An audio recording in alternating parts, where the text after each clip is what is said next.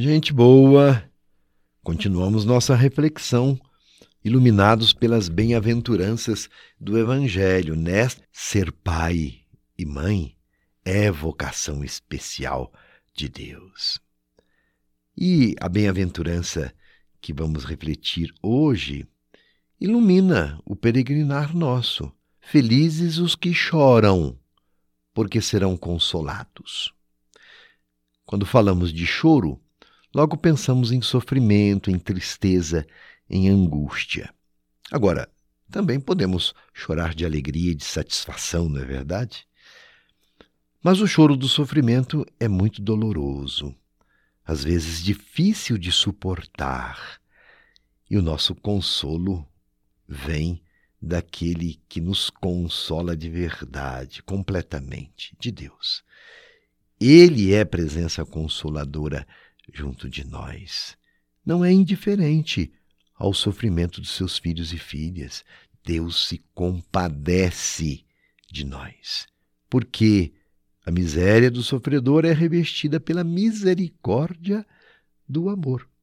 Se Deus é misericórdia para conosco, então também devemos praticar a misericórdia para com o próximo. Por isso ele é sempre a referência principalmente diante de tantos choros sofridos.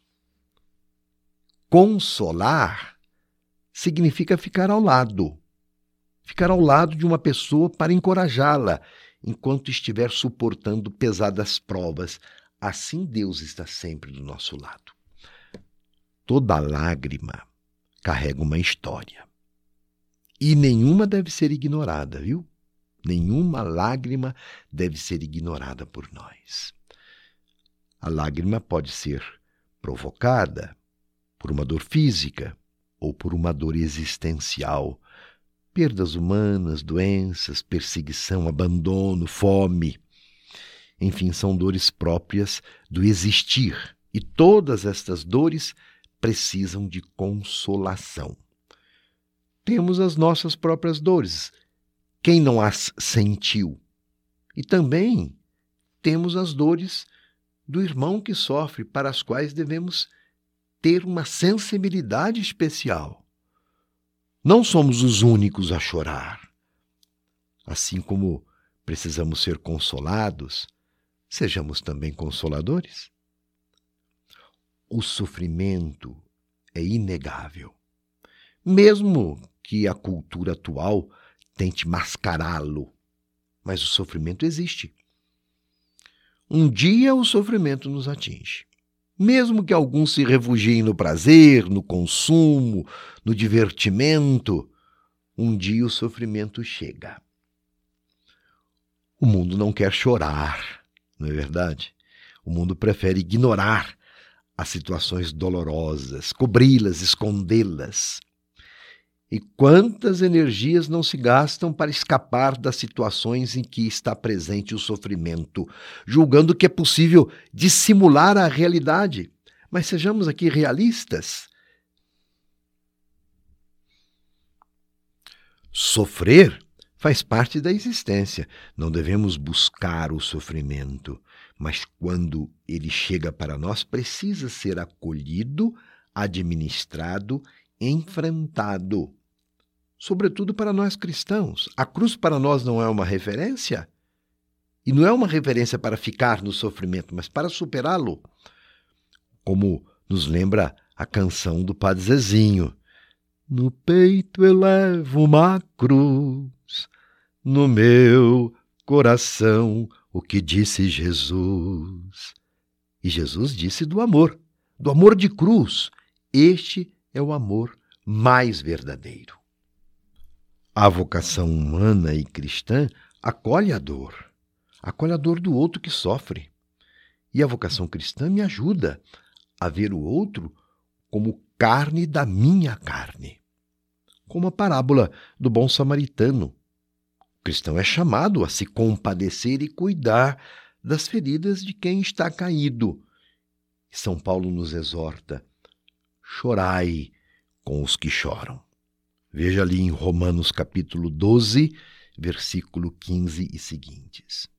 A vocação humana é fazer-se um com o outro, especialmente chorando com os que choram, isto é, abrindo os braços para acolher quem está em situação difícil. Isto nos conforta também. A consolação deveria ser prática frequente em nossas famílias, entre os cônjuges, deles para com os filhos, dos filhos para com os pais e entre os irmãos. A consolação nos cura. Só assim nos tornamos capazes de enfrentar o sofrimento provocado e as dores próprias deste mundo pós-moderno que vivemos.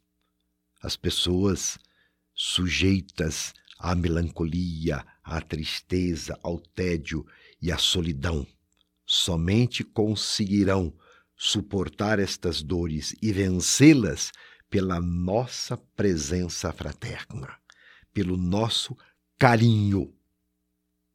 Por isso, exercitemos um olhar mais cuidadoso.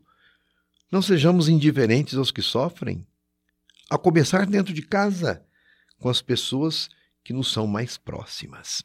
Seja uma pessoa consoladora junto à sua esposa, ao esposo, aos filhos, aos pais, aos irmãos, aos avós, por que não na sua convivência no bairro, entre vizinhos, no seu trabalho, na escola, presença consoladora.